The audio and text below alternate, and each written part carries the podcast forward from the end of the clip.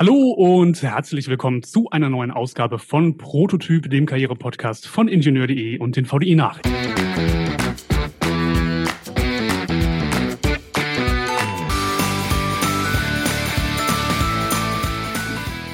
Mein Name ist Peter Sieben, ich bin Redakteur bei Ingenieur.de, aber ich bin für Sie, liebe Zuhörerinnen und Zuhörer, nicht allein am Mikrofon.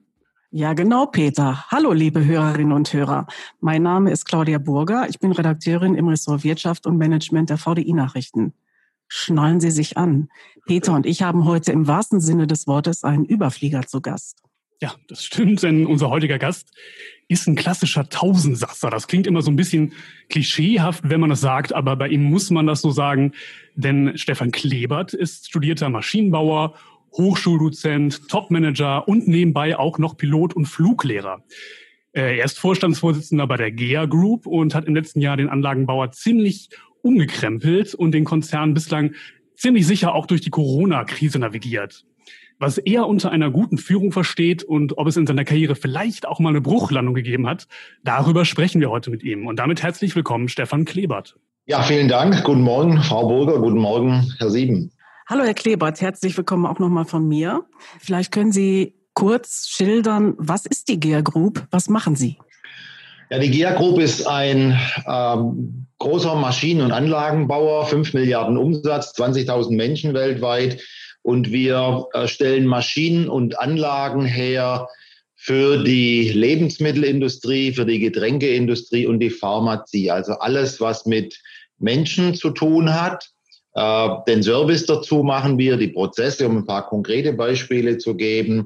Jeder zweite Liter Bier äh, wird durch GEA, Brauereien und äh, Prozesse hergestellt. Jeder vierte Liter Milch geht durch die Produktion unserer Anlagen. Wenn Sie äh, Pizza kaufen, wenn Sie äh, Wurst oder Käse im Supermarkt kaufen, dann ist der auf GEA-Maschinen hergestellt, auf GEA-Maschinen geschnitten, durch GEA-Maschinen verpackt.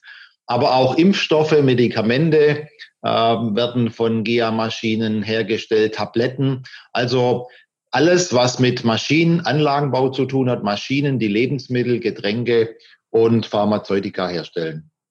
Das ist äh, interessant. Sie haben das Stichwort schon genannt, Impfstoffe. Die GEA Group arbeitet mit Pfizer zusammen. Pfizer hat zusammen mit BioNTech einen Corona-Impfstoff entwickelt. Welchen Beitrag leistet GEA in diesem Zusammenhang bei der Pandemiebekämpfung?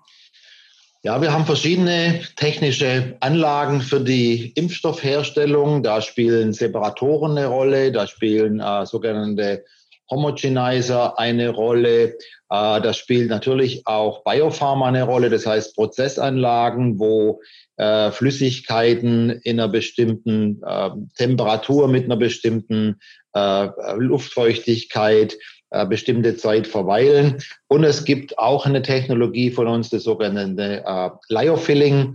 Da wird äh, unter Vakuum die Temperatur abgesenkt und aus einer Flüssigkeit wird dadurch ein Pulver, das dann sehr lange haltbar ist und transportiert werden kann. Dieses Verfahren wird sehr oft angewendet für Medikamente oder auch für Impfstoffe, äh, die normalerweise eben eine Kühlkette brauchen. Dann werden die diese Flüssigkeiten in dem Lyofiller unter Vakuum abgekühlt. Ingenieure wissen das, dann wird unter Vakuum aus der Flüssigkeit Dampf und zurück bleibt ein Pulver ohne jegliche Bioaktivität und dieses Verfahren wird genutzt, um eben äh, Kühlketten zu ersetzen.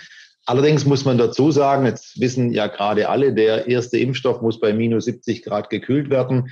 Wenn man Impfstoffe hat, die eben über Gefriertrocknung haltbar gemacht werden, dann sind es eben spezielle Rezepturen, auch mit spezieller Zulassung, so dass äh, es nicht so einfach ist, jetzt einfach diesen jetzt äh, kurz vor der Zulassung stehenden Impfstoff äh, gefriert zu trocknen und damit die Kühlkette zu umgehen. Aber es gibt sehr viele Impfstoffe, sehr viele Medikamente, die eben so ausgelegt sind und äh, so entwickelt wurden, dass die eben äh, gefriert getrocknet werden können. Okay, jetzt haben wir so ein bisschen gehört, was Sie äh, im Moment machen. Jetzt haben Sie aber auch eine Ausbildung als Berufspilot äh, und Fluglehrer ähm, sind aber eben kein hauptberuflicher Pilot. Warum nicht? Ja, das ist halt eigentlich eher ähm, Hobby-Charakter bei mir und mich hat die Fliegerei einfach begeistert und dann wollte ich es äh, richtig tun und richtig können und richtig lernen.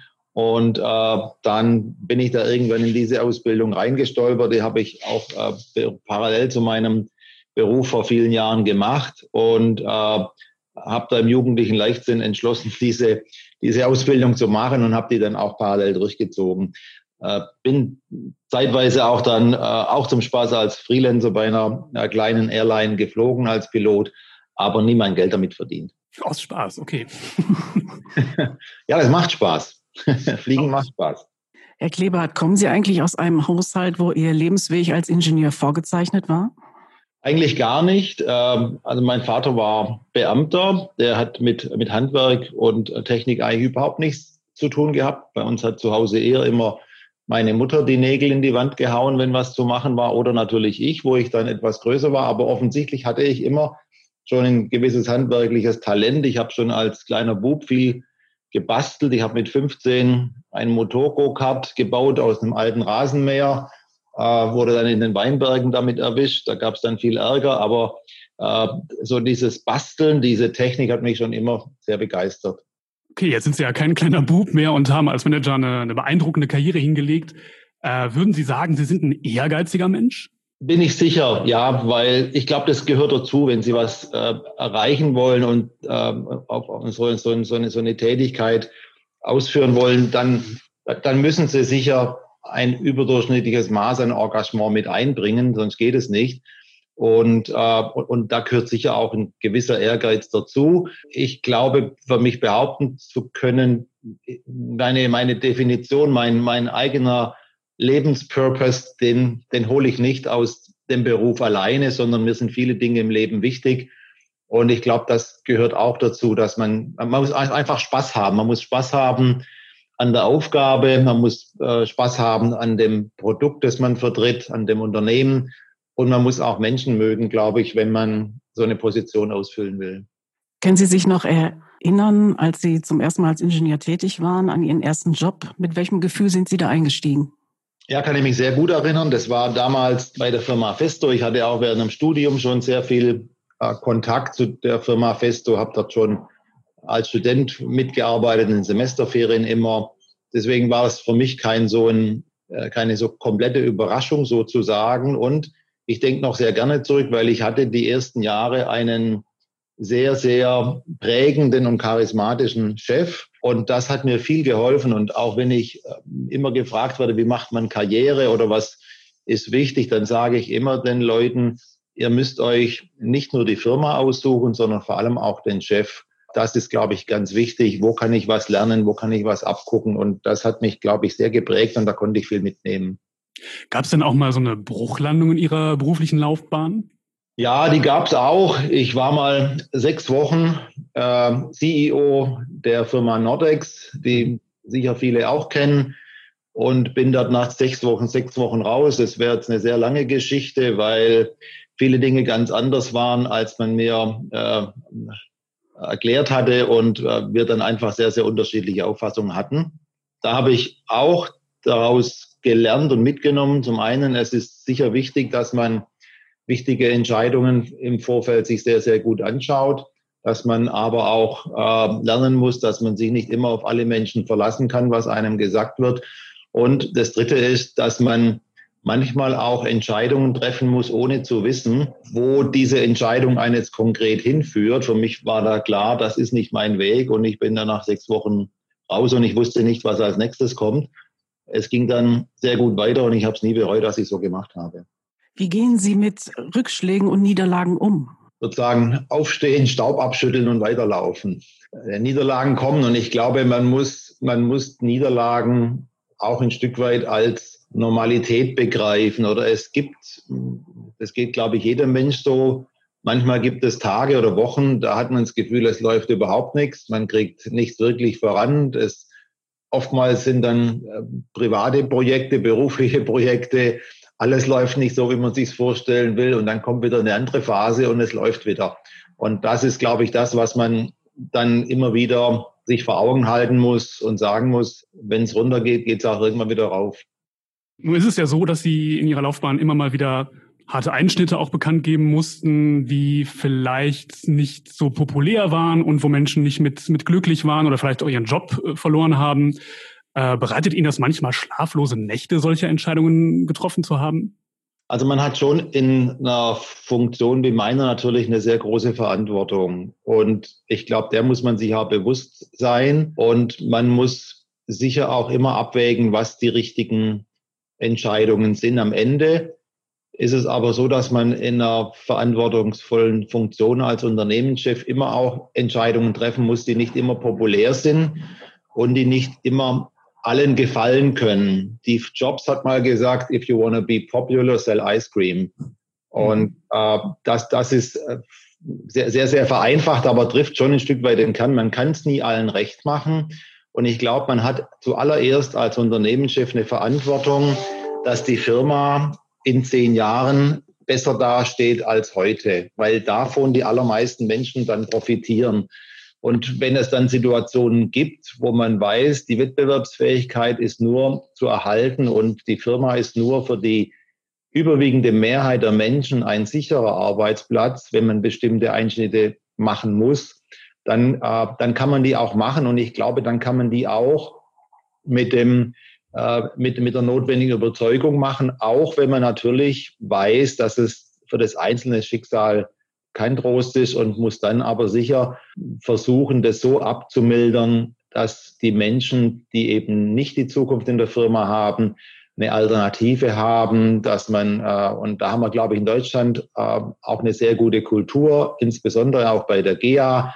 Da gehen wir mit Menschen, wenn das so jemand äh, trifft, glaube ich, sehr, sehr sozial um äh, und versuchen natürlich zumindest finanziell den Schaden kleiner zu halten. Aber das ist das Wesen der Wirtschaft. Es geht um Wettbewerbsfähigkeit und das ist, glaube ich, auch der große Unterschied zwischen einem Unternehmen und einer Familie. In der Familie äh, gehört jeder dazu, wird auch jeder durchgetragen. Das kann, kann ein Unternehmen eben nur ganz bedingt sich leisten.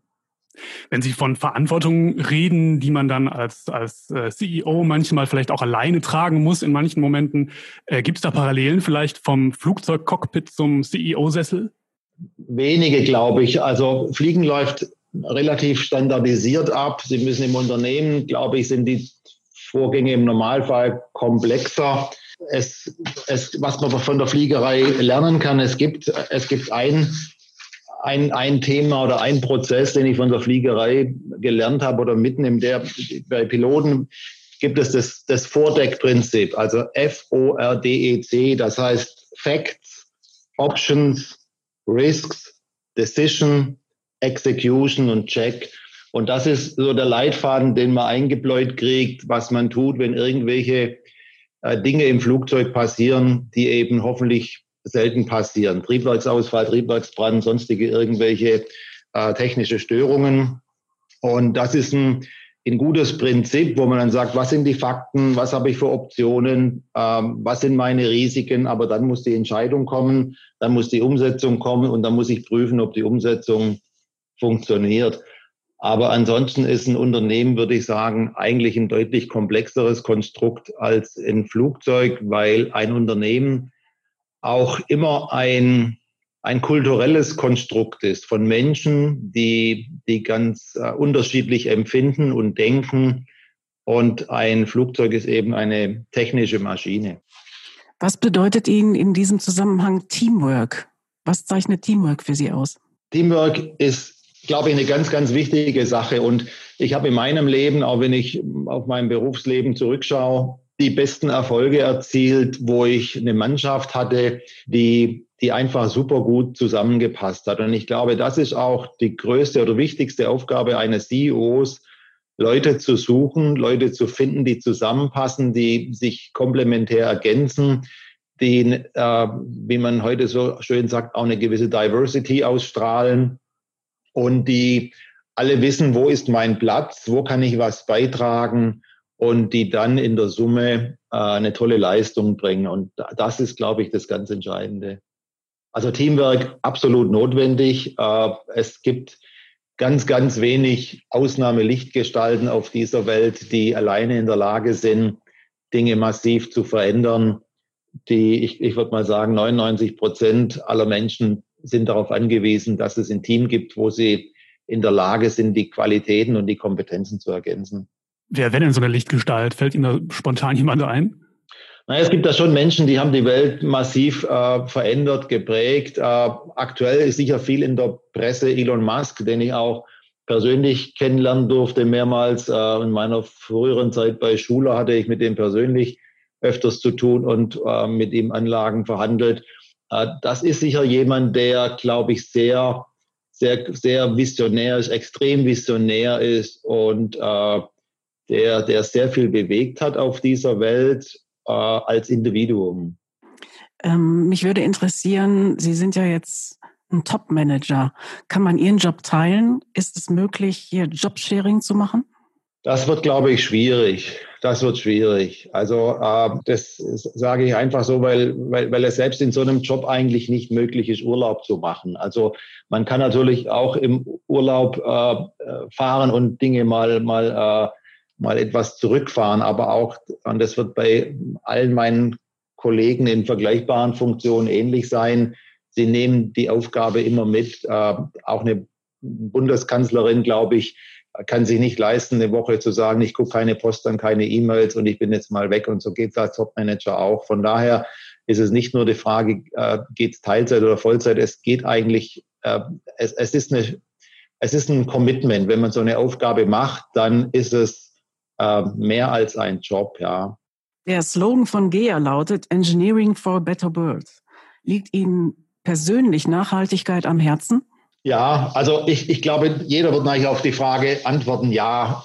Äh, ich möchte für mich das schon in Anspruch nehmen, dass ich, dass ich sage, ja, mir ist es wichtig. Äh, wir haben bei GEA ganz bewusst entschieden, dort auch äh, viel zu machen. Wir haben auch äh, wirklich äh, unsere externen Rankings in, in, in äh, alles, was wir mit Nachhaltigkeit machen, mit Wasserschutz, sind wir äh, ganz vorne an der Bewegung und legen da auch Wert drauf. Und äh, das, das ist schon für uns wichtig. Und ich glaube, man hat als Unternehmen auch eine Verantwortung. Wir haben nur einen Planeten, da wird sich auch morgen nichts dran ändern. Also einen Planeten, wo wir heute leben können. Vielleicht leben wir irgendwann auch auf dem Mars, aber im Moment leben wir, leben wir eben nur auf der Erde. Und ich glaube, die Erde ist schön, die ist unheimlich reich und vielfältig und es spricht alles dafür, dass wir diese, diesen Planet so erhalten sollten und wollen und äh, das eigentlich uns auch leisten können, weil wir sehr viel Technologie und Wissen haben. Und ich glaube, das ist gerade für Ingenieure eine ganz spannende Herausforderung, weil gerade Ingenieure einen großen Beitrag leisten können zur Nachhaltigkeit und dass Technik so eingesetzt wird, dass mit äh, sehr vielen guten technischen Lösungen äh, diese Natur, diese Welt erhalten werden kann. Wie finden Sie denn die Fridays for Future Bewegung? Wären Sie da mitgelaufen vielleicht in, in etwas jüngeren Jahren?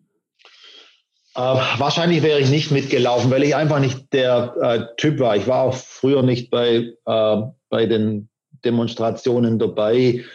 Ich glaube aber trotzdem, dass es richtig und gut ist, dass die Jugend eine ähm, Sensibilität dafür entwickelt. Und ich war letztes Jahr beim, beim, äh, beim World Economic Forum in Davos äh, auch dabei. Und da war natürlich auch das Thema Nachhaltigkeit ganz, ganz weit vorne. Und da waren auch die Fridays for Future Aktivisten da und auch auf den Paneln das ist schon beeindruckend auch, wenn man junge Menschen sieht, wie sie, wie sie sich dafür engagieren.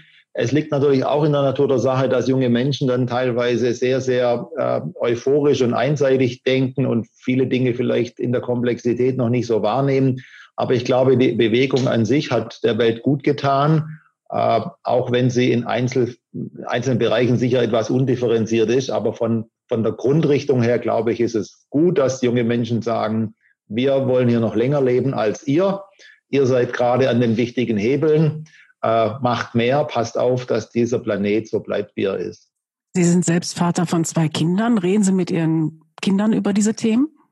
Also ja, Kinder, relativ Kinder bleiben ja immer Kinder. Die sind jetzt äh, 25 und 24, also von daher sind sie etwas äh, aus dem Gröbsten schon raus. Aber ja, wir reden auch über solche Dinge und natürlich spielt es auch eine Rolle. Welche Eigenschaften muss ein zukünftiger GEA-Mitarbeiter oder eine GEA-Mitarbeiterin eigentlich mitbringen? Also man braucht sicher, äh, wir wollen Leute haben, die, die Spaß an der Arbeit haben, die gerne kommen. Ich glaube, das ist mal das ganz Wesentliche und auch eine Grundvoraussetzung. Äh, die Menschen, die bei uns arbeiten, die äh, sollten sich natürlich identifizieren können mit, den, äh, mit Maschinenbau, mit, mit, mit Technik, weil wir sind ein technisches Unternehmen, eine Leidenschaft, eine Freude für Technik.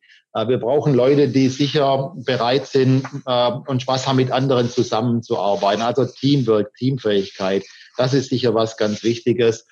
Und natürlich wollen wir Leute, die engagiert sind, die einfach sagen, ich möchte hier Spuren hinterlassen, ich möchte was bewegen. Das ist, glaube ich, auch ein ganz wichtiger Punkt. Sozialkompetenz, ja, gewisses äh, oder nicht nur ein gewisses, man braucht nachher äh, je nach Aufgabe sicher auch äh, die entsprechenden Fachkenntnisse aus dem Bereich. Das, glaube ich, sind die Dinge, die wichtig sind. Gibt es denn auch so ein absolutes No-Go, wenn da jemand sitzt im Bewerbungsgespräch, also der dann vielleicht niemals bei GEA anfangen könnte? Ja, das ist sicher, wenn, die, wenn man das Gespür hat, die Leute haben äh, nur begrenztes Engagement, die wollen wir nicht haben. Sie haben im Jahr 2009 den Verein Flying Hope gegründet. Können Sie kurz sagen, was das ist und wie es dazu kam? Ja, Flying Hope ist ein gemeinnütziger Verein, der kostenlosen äh, Lufttransport für äh, Kinder mit einer begrenzten Lebenserwartung vermittelt und äh, das sind meistens dann Kinder, die Stoffwechselerkrankungen haben oder Krebserkrankungen. Und äh, äh, dann geht es im Normalfall auch einfach mit sehr viel familiären Dramen einher, wenn so ein Kind krank wird. Meistens zeigen sich so Krankheiten dann im Alter von zwei, drei, vier Jahren. Dann passiert sehr viel in so einer Familie. Die meistens gibt ein Partner dann den Job auf, weil das gar nicht anders geht. Ähm, das, äh, die Kassen übernehmen oft nicht alle Leistungen. Das heißt, der finanzielle Status der Familie ändert sich. Ähm, es gibt oftmals Verhaltensauffälligkeiten bei Geschwisterkindern, weil die ganze Aufmerksamkeit und die Liebe auf das kranke Kind geht. Und wir versuchen mit Flying Hope das Leben oder das Leben, das diesen Kindern dann noch bleibt, einfach äh, entspannter oder äh, angenehmer zu machen, dadurch, dass man die Familie in Entlastungsaufenthalte fliegt oder in Urlaub fliegt. Das ist dann immer für die Kinder ein tolles Erlebnis, auch für die Geschwisterkinder. Und es war damals der Beweggrund bei mir die, und die, die Idee, der, die Leidenschaft für die Fliegerei und das Hobby mit einem guten Zweck zu verbinden. Und äh, mittlerweile haben wir in Deutschland etwa 50 Piloten, die sich der Bewegung angeschlossen haben. Äh, die allermeisten mit Berufspilotenausbildung. Wir haben über 200 Mitglieder und ähm, werden mit unterstützt von Ein Herz für Kinder. Fliegen Sie selbst auch manchmal da noch? Äh, ich bin jetzt die letzten zwei Jahre äh, sehr selten geflogen, weil mir einfach auch die Zeit fehlt hier gerade im Moment. Aber jetzt, wo Sie das so sagen, ich äh, werde nachher mal mit unserer Geschäftsstelle telefonieren, die übrigens auch in Düsseldorf sitzt, und mal gucken, dass ich mal wieder einen mache, weil das ist, die, wo ich gemacht habe, die Flüge waren auch wirklich sehr beeindruckende Erlebnisse, weil sie einen unheimlich erden. Äh, sie können sich vorstellen, in meinem Beruf, in meinem Umfeld, da lebt man auch in seiner eigenen Enklave. Da ist alles äh, normalerweise sehr, sehr komfortabel, sehr angenehm.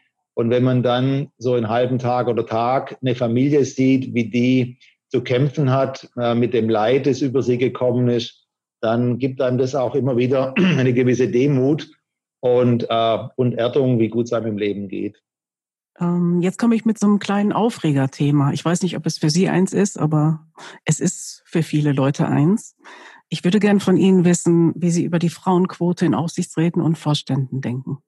Also ich fange mal so an. Ich, ich halte extrem viel von Diversity. Ich glaube, dass Diversity einem Unternehmen extrem gut tut. Wir haben vorher über Teams gesprochen, über die Notwendigkeit, äh, gute, die, die eben die allermeisten Menschen haben, sich zu äh, anzureichern von, mit anderen Menschen, mit anderen Denkweisen, mit anderen Skills. Ich glaube auch, dass wir zu wenige Frauen haben, auch in, vor allem in technischen Unternehmen. Wir haben leider auch zu wenig Ingenieurstudentinnen. Da fängt das ganze Thema letztendlich an. Ich bin hier auch bei, bei der GEA ein großer Förderer von, äh, von, von Frauen in Führungsfunktionen, auch von Diversity.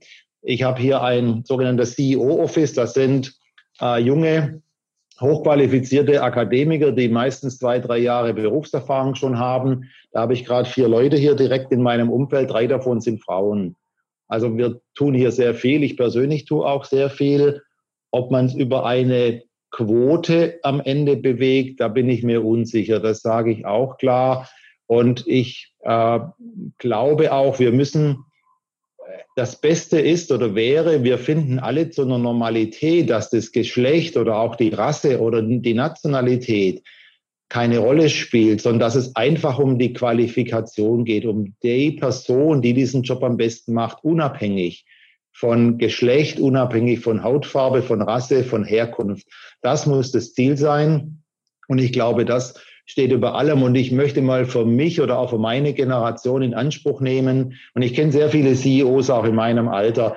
Wir haben überhaupt kein Problem mit Frauen. Und es war vor 20 Jahren, glaube ich, noch anders. Ich habe auch solche Kollegen erlebt. Aber ich kann nur sagen, wir haben sicher alle nicht. Aber es ist auch immer wichtig, dass eine Funktion wirklich auch im Sinne des Unternehmens sehr gut ausgefüllt wird.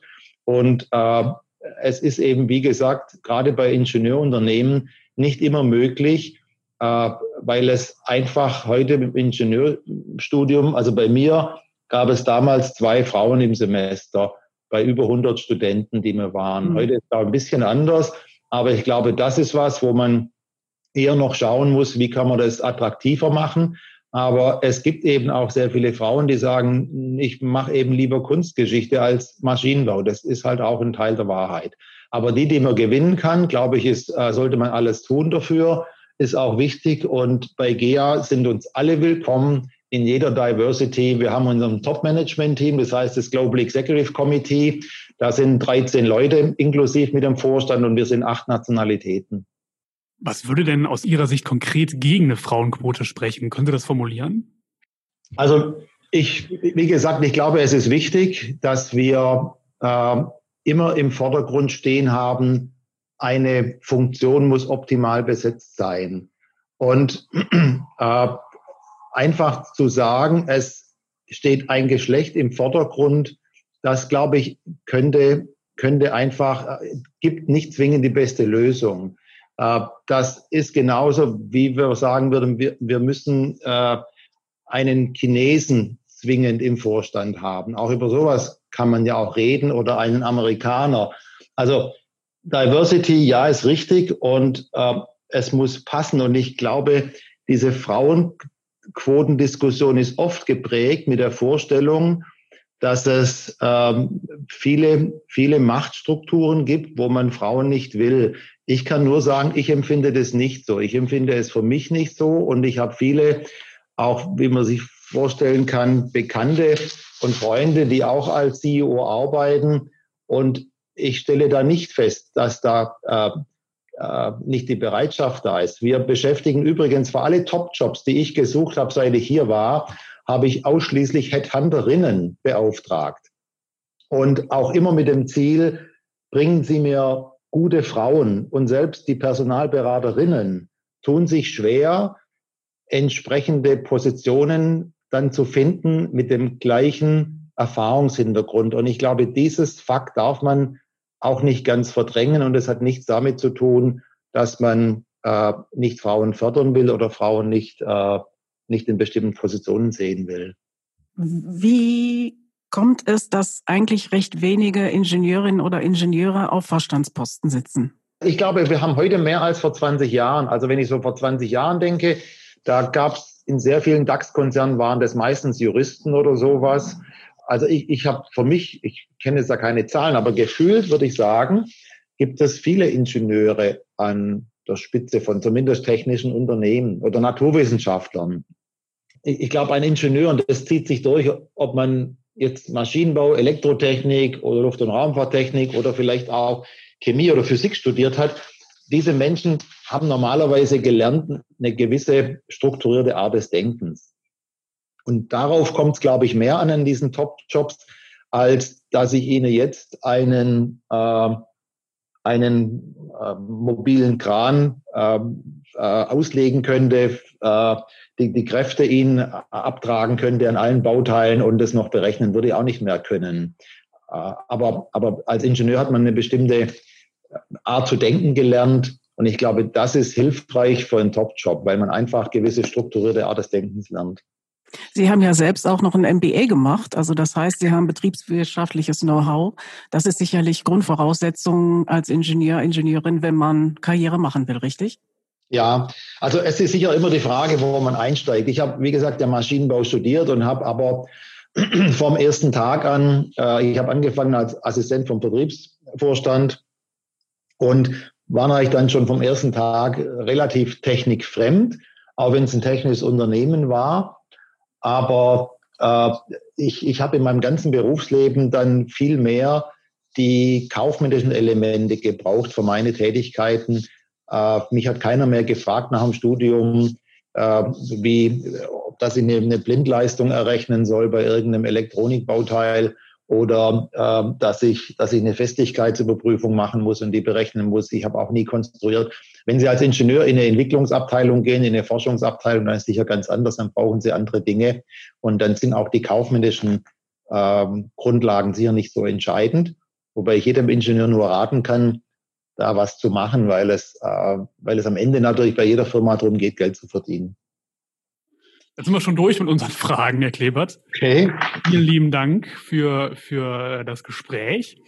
Und äh, ja, danke auch an die Hörerinnen und Hörer und äh, hoffentlich schalten Sie wieder ein beim nächsten Mal und damit äh, auf Wiederhören. Herzlichen Dank und alles Gute. Vielen Dank auch von mir. Vielen Dank.